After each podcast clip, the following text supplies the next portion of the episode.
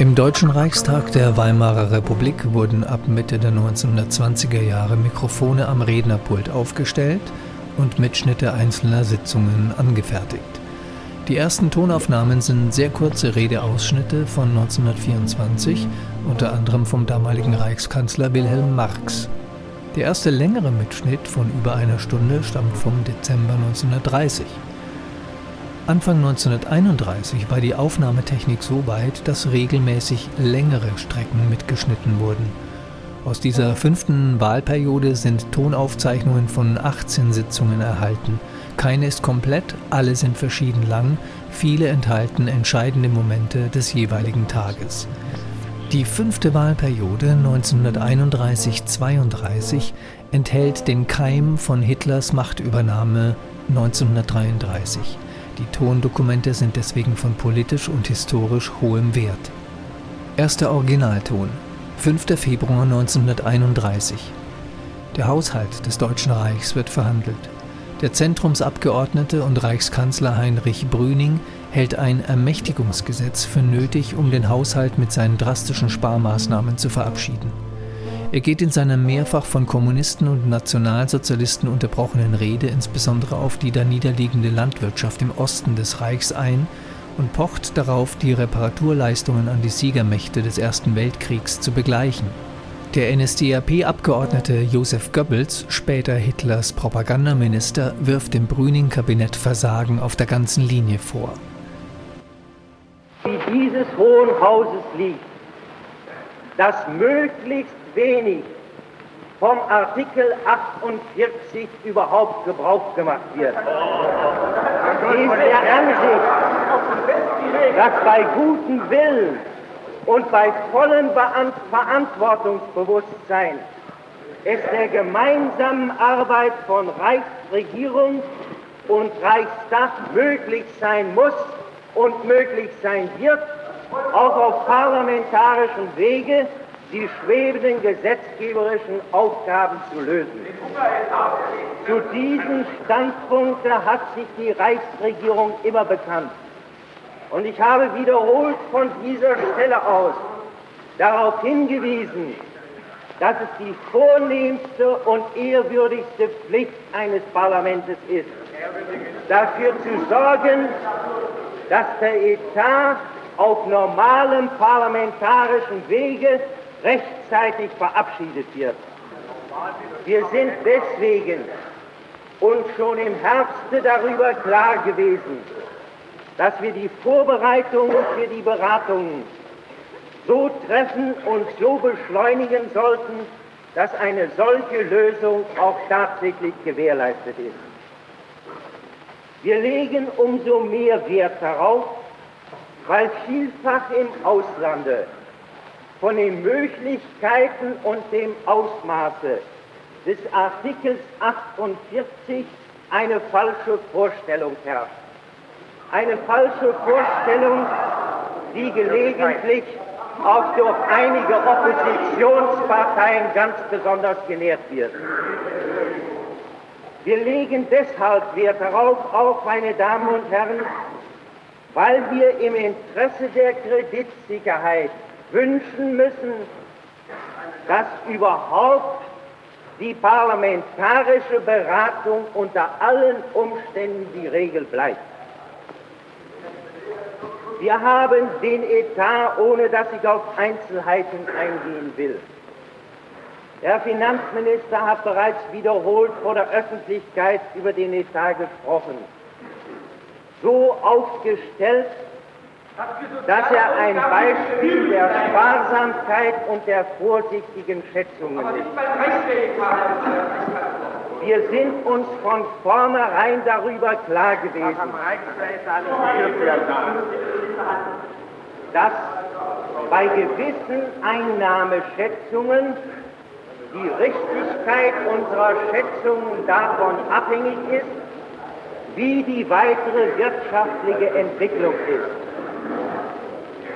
Wir haben nach dieser Richtung hin uns bereits bei Verabschiedung des Etats im Kabinett beschlossen, dass für den Fall, dass die weitere wirtschaftliche Entwicklung Mindererträgnisse bei gewissen Einnahmeschätzungen bringen würde, der Ausfall nicht durch neue Steuern oder durch eine Vermehrung der Schulden gedeckt werden sollte, sondern durch eine Senkung von Ausgaben und weitere Ersparnisse. Wieder auf Kosten der Werktätigen. Aus diesem Grunde hat die Reichsregierung selbst das Gesetz eingebracht, das garantieren soll, dass der Etat über eine gewisse Höhe in den nächsten Jahren nicht steigen darf.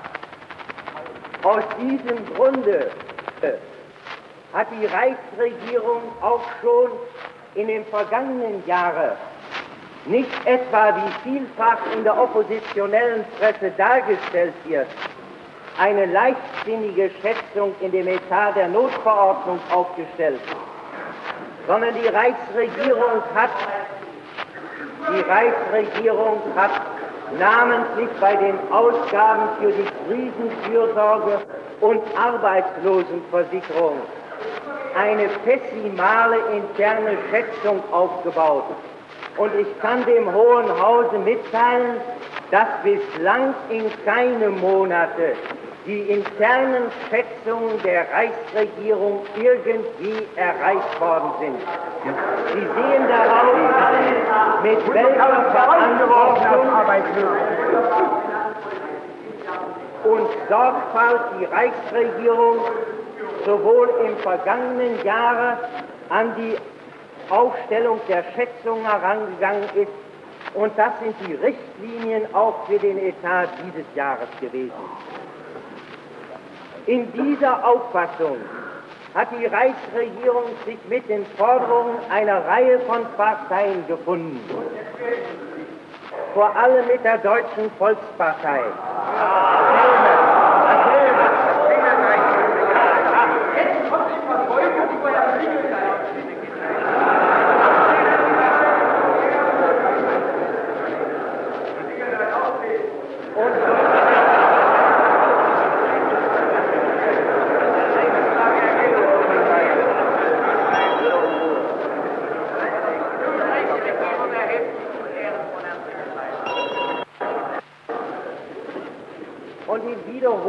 Aussprachen hat sich ergeben, dass nach dieser Richtung hin eine Meinungsübereinstimmung besteht.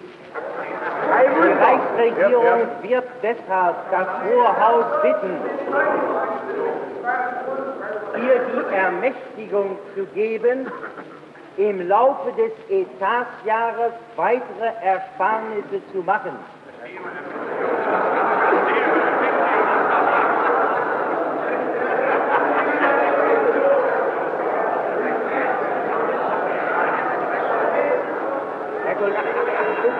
Ruhe, meine Herren. Wenn die Herren Zwischenrufer hier eben mitteilen, dass sie das nicht verstehen, so nehme ich ihnen das nicht übel. Aus dem einfachen Grunde, weil ein Teil von Ersparnissen überhaupt dann erst möglich ist, wenn gewisse weitere Reformen, die vor allem auf dem Verwaltungsgebiet liegen, erst durchgeführt worden sind. Meine Damen und Herren, an sich beansprucht allerdings die Reichsregierung das Recht, so wie sie es auch im vergangenen Jahre gehandhabt hat, von sich aus erhebliche Ersparnisse zu machen. Ersparnisse, die nicht in einem gewissen Zeitpunkt im Einzelnen schon festgesetzt werden können, sondern die eben von den erwähnten Momenten und Voraussetzungen teilweise abhängig sind. Wie ein solches Ermächtigungsgesetz soll die Garantie bieten, dass im In- und Auslande die Erkenntnis sich restlos durchsetzt, dass die Reichsregierung ihren Weg der Ersparnisse und der absolut sicheren Fundamentierung des Haushaltes weitergehen wird. Dieser Weg ist und wird auch vorbereitet, bereits für die nächsten Jahre. Es ist, nein, Frankreich wird nicht dankbar sein, sondern dieser Weg ist der Leistung zu zahlen. Wir müssen uns die Freiheit nehmen, trotz aller Sorgfalt und trotz aller unserer handelspolitischen Ziele, die nicht abweichen von der bisherigen Politik, dafür zu sorgen, dass wir die Reparationsleistungen solange wie nicht eine andere Gesamtlösung erzielt worden ist, so erfüllen, dass wir sie aus eigener Kraft unter Stärkung der eigenen Landwirtschaft und der Industrie erfüllen können.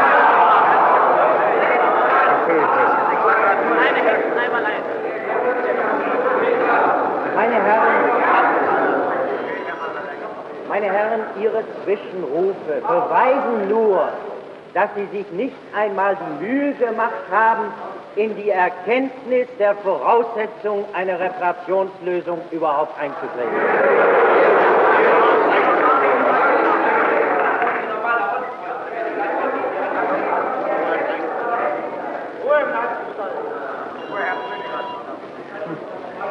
Meine Damen und Herren, ich habe vorhin schon erwähnt, dass Teillösungen, wenn sie mit un für uns unerträglichen Bedingungen verknüpft sind, für die jetzige Reichsregierung inakzeptabel sind. Das Ziel muss darauf hinausgehen, unsere gesamte Wirtschaft und Finanzpolitik so aufzubauen, und so systematisch auf lange Sicht auch zu gestalten, dass wir eine Gesamtlösung sicher vorbereiten können. Und von dieser Gesamtlösung hängt die weitere Entwicklung ab. Und ich kann versichern, dass die Reichsregierung ihre gesamte Wirtschafts- und Finanzpolitik in den Dienst der Vorbereitung einer solchen Lösung stellen wird. Nicht dagegen, meine Damen und Herren, ist die Reichsregierung gesonnen, sich das Tempo und den Zeitpunkt besonderer Schritte aus innerpolitischen Gründen diktieren zu lassen. Sie ist nicht gesonnen, aus Popularitätsgründen sich in Situationen hineinmanövrieren zu lassen, aus denen nicht eine Besserung der Lage, sondern nur eine Schädigung des deutschen Volkes hervorgeht. Wir sind fest entschlossen, zu diesem Standpunkt unter allen Umständen zu stehen. Wir sind entschlossen, auf die Unpopularität eines solchen Standpunktes auf uns zu nehmen. Wir möchten nicht die historische Verantwortung dafür tragen, dass wir in eine Situation hineinmanövriert werden, aus der für Deutschland ganz gewiss keine Rettung und keine Verbesserung zu erwarten ist. Im Übrigen wird für diese Fragen die Möglichkeit der Erörterung bei der großen außenpolitischen Debatte in der nächsten Woche gegeben sein. Ich beabsichtige deshalb auch nicht, auf die Außenpolitik irgendwie einzugehen. Ich möchte nur noch auf drei Punkte, bei drei Punkten etwas verweilen. Meine Damen und Herren, es haben in den vergangenen Wochen eingehende Beratungen mit allen Vertretungen der Landwirtschaft stattgefunden. Und ich kann zu meiner Freude mitteilen, dass es möglich gewesen ist, zu einer Einigung über einen Gesamtplan zur Rettung der Landwirtschaft zu kommen.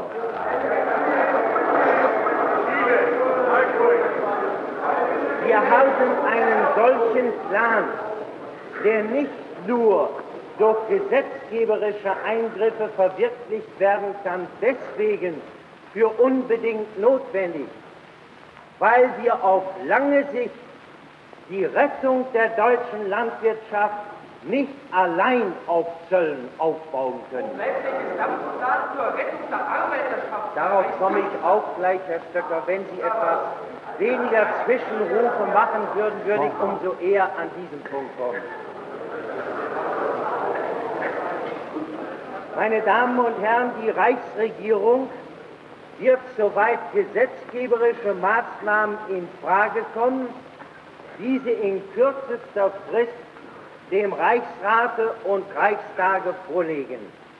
Ich betone aber jetzt gleich dabei, dass diese Maßnahmen, die gemeinsam mit den berufenen Vertretern der Landwirtschaft und der Reichsregierung beschlossen worden sind, nicht den Zweck haben sollen, die Selbsthilfe, auf die es bei der Landwirtschaft in den nächsten Jahren ganz besonders ankommen wird, irgendwie zu lähmen.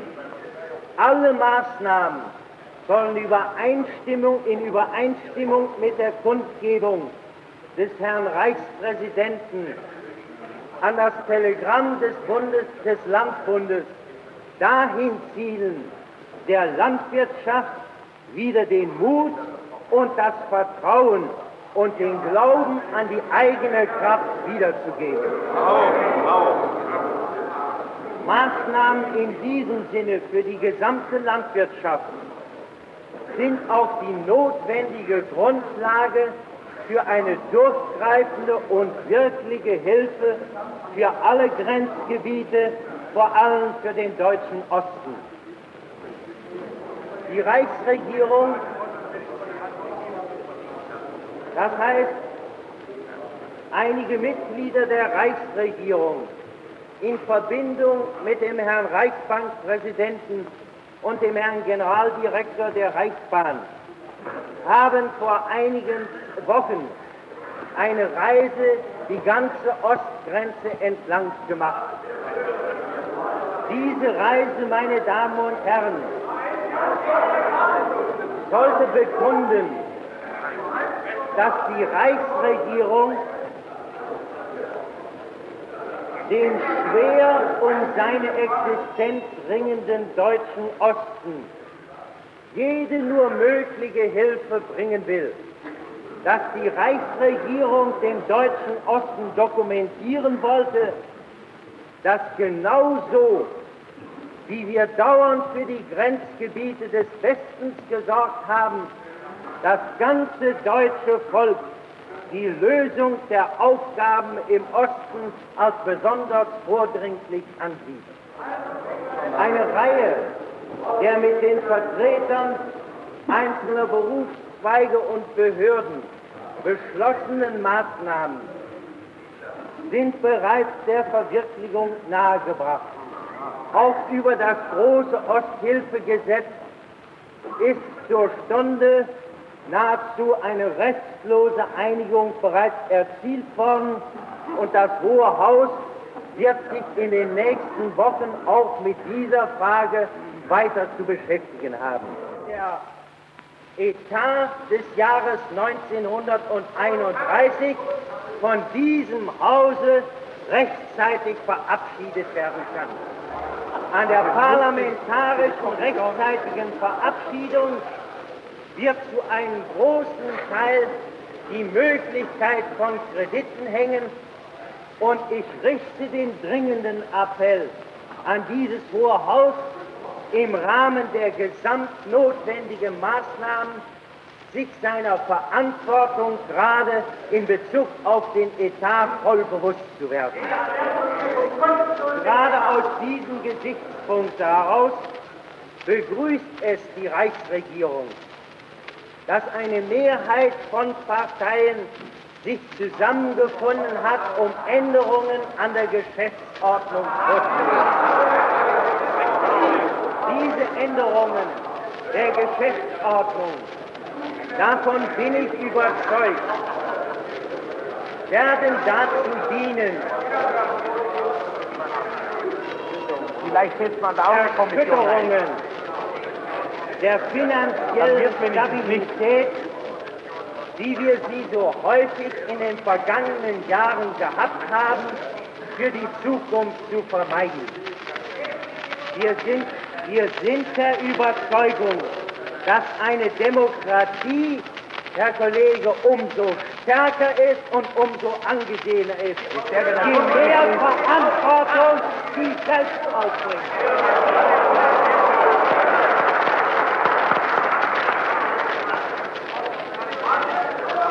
Wir sehen in diesen Maßnahmen zur Änderung der Geschäftsordnung ein Zeichen dafür, dass dieses Hohe Haus entschlossen ist, ebenso wie die Reichsregierung, unter allen Umständen dafür zu sorgen, dass eine reibungslose Erledigung der Beratung möglich ist, dass Fehler der Vergangenheit vermieden werden für die Zukunft und dass eine Sicherung unserer finanziellen Maßnahmen auch für die Zukunft gegeben ist, von der allein eine erfolgreiche Innen- und Außenpolitik letzten Endes abhängig ist.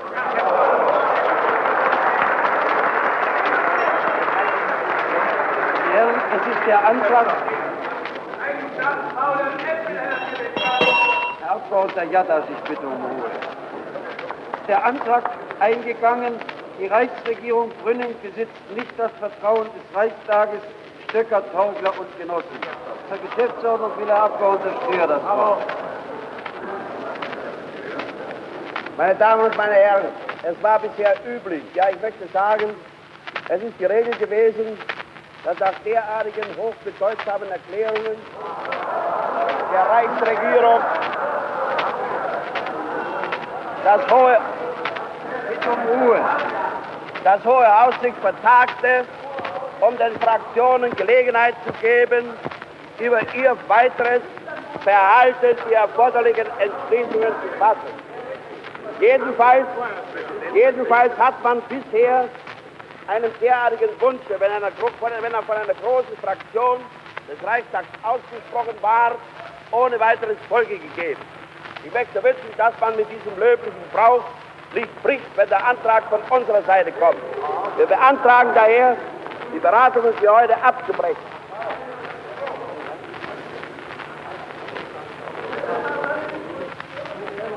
Das Haus ist ja öfter in der Weise. Bitte um Ruhe. Das Haus ist öfter in der Weise verfahren, als der Abgeordnete Stör es hier beantragt hat. Allerdings hätte ich jetzt gern gesehen, wenn er, wie immer es geschehen ist, das im Ältestenrat angekündigt und wir uns darüber hätten einigen können, Herr Kollege Stör. Dann wäre der. Heute kommt der Antrag jetzt etwas überraschend, aber immerhin. Ich muss es dem Hause anheimstellen. Um zu erklären, unsere Politik ist falsch gewesen, ist irrig gewesen, sie ging von falschen Voraussetzungen aus. Wie ist denn die Lage in Deutschland? Die Lage, die allerdings der Reichskanzler von diesem Platz aus nicht dargelegt hat. Ein Heer von nahezu fünf Millionen Arbeitslosen zeichnet den Weg ihrer Politik.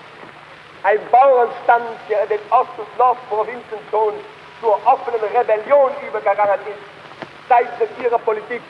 Ein zertretener Mittelstand, der nicht mehr weiß, von einem Tag an den anderen zu kommen und durch einen unerhörten Steuerdruck zu Tode gepresst wird. Das ist das Ergebnis ihrer Politik. Das Reich ohne Kredite und ohne Geld, die Länder vom Reich geknebelt und nicht mehr zu den primitivsten Aufgaben in der Lage, die Städte vor dem Bankrott, die Hauptstadt Berlin schon heute im Begriff, ihren Besitz zu verscherbeln, um am Ende des Monats ihre Beamtengehälter bezahlen zu können. In den Reichsfinanzen ein größer und größer werdendes Loch, ein Defizit, das sich nicht mehr zustopfen lässt, das nicht mehr zu erledigen ist. Der Sozialetat auf allen Gebieten abgedrosselt, die sozialen Errungenschaften allüberall abgeschafft. Und dann der Lohnraub auf allen Gebieten, Schiebsprüche, die dem Arbeiter zu wenig zu leben und zu, zu viel zum Sterben geben. Und dann als Ergebnis ihrer Politik nach außen hin ein Einversager nach dem anderen, Polen vor den Toren Oberschlesiens, das Deutschland von heute abgerüstet einer waffenstarrenden Welt gegenüber. Das ist das Jung Deutschland, das der Reichskanzler allerdings nicht geschildert hat. Dass er allerdings damit zu verdecken strebt, indem er erklärt, ich habe nicht die Absicht, hier äh, programmatische Erklärungen abzugeben. Nein, Herr Reichskanzler, es ist nicht wahr, wenn Sie heute der Opposition den Vorwurf machen, sie wolle eine Katastrophe. Die Katastrophe brauchen wir nicht zu wollen, die haben Sie herbeigeführt.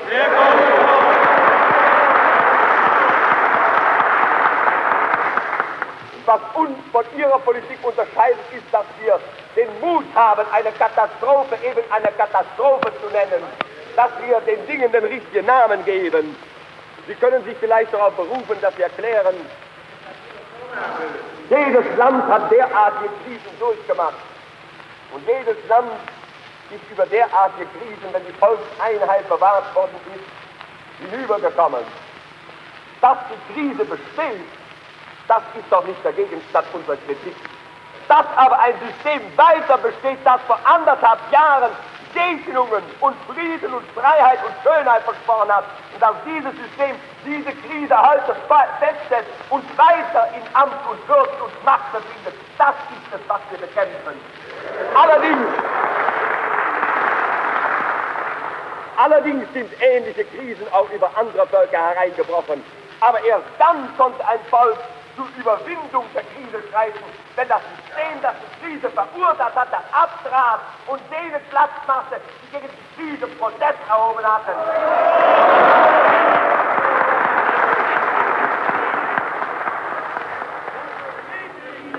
Wie ist es denn in Wirklichkeit? Dieselben Parteien, die heute mit nationalen Phrasen vor die deutsche Öffentlichkeit hintreten und erklären, sie hätten die Absicht, die Finanzen und den Etat zu sanieren. Dieselben Parteien haben uns vor anderthalb Jahren vor die Gerichte gezogen, wenn wir gegen den Jungstand Protest erhoben.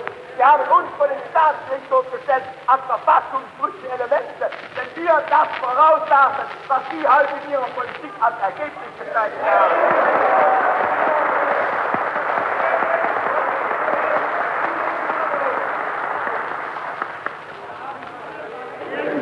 haben Sie im September des Jahres 1929 vorausgesagt, dass die Wirtschaft veröden würde. Haben Sie vorausgesagt, dass man Hunderttausende und Millionen Arbeiter von den Maschinen vertreiben müsste. Haben Sie vorausgesagt, dass Sie den Mittelstand vertreten wollten, dass dem Bauern nicht das Notwendige zum Geben leben könnten. Nein, Sie haben eine Ankurbelung der Wirtschaft vorausgesagt.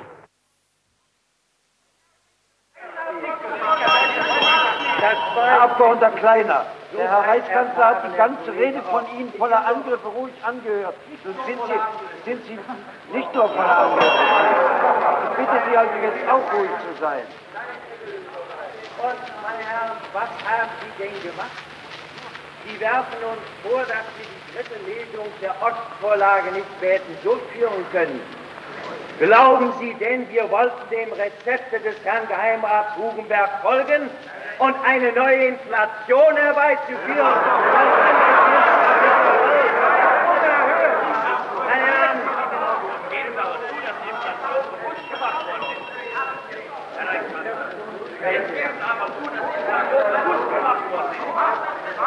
ich habe mit der Inflation nichts zu tun. Ich war noch gar nicht im Reichstag drin. als wir-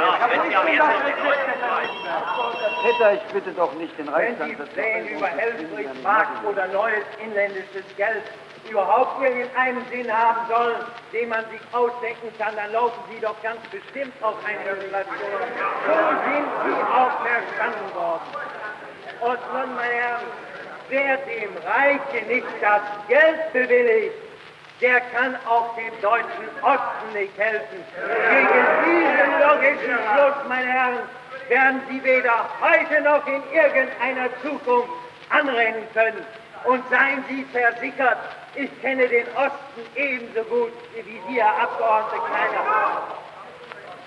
Im Interesse des deutschen Ostens, damit das ganze deutsche Vaterland ein dauerndes, lebendiges und vordringliches Interesse am deutschen Osten hat und haben muss und haben wird. Deshalb sage ich, Hinter diesen Auffassungen, hinter diesen Demonstrationen steckt keineswegs die Mehrheit des deutschen Ostens. Wenn wir von der Zentrumspartei, die sie so hassen und verachten, unsere Massen in Ratibor oder anderswo aufgeboten hätten, Herr Abgeordneter Kleine, Ihre Sturmtrupp, die wären überhaupt gar nicht zu sehen gewesen. Denn das einzige, Herr Abgeordneter Kleiner, was Sie mit diesen Methoden erreichen, ich habe ja nichts darüber zu entscheiden. Das ist, dass die Massen nicht mehr diesem Block folgen, sondern dass sie entweder dorthin gehen oder zur Alternative.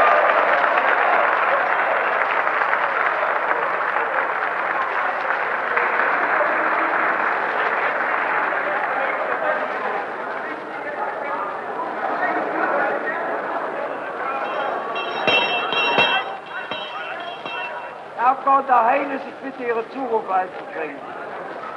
Ich schlage dem Hause vor, die sachliche Beratung jetzt abzubrechen.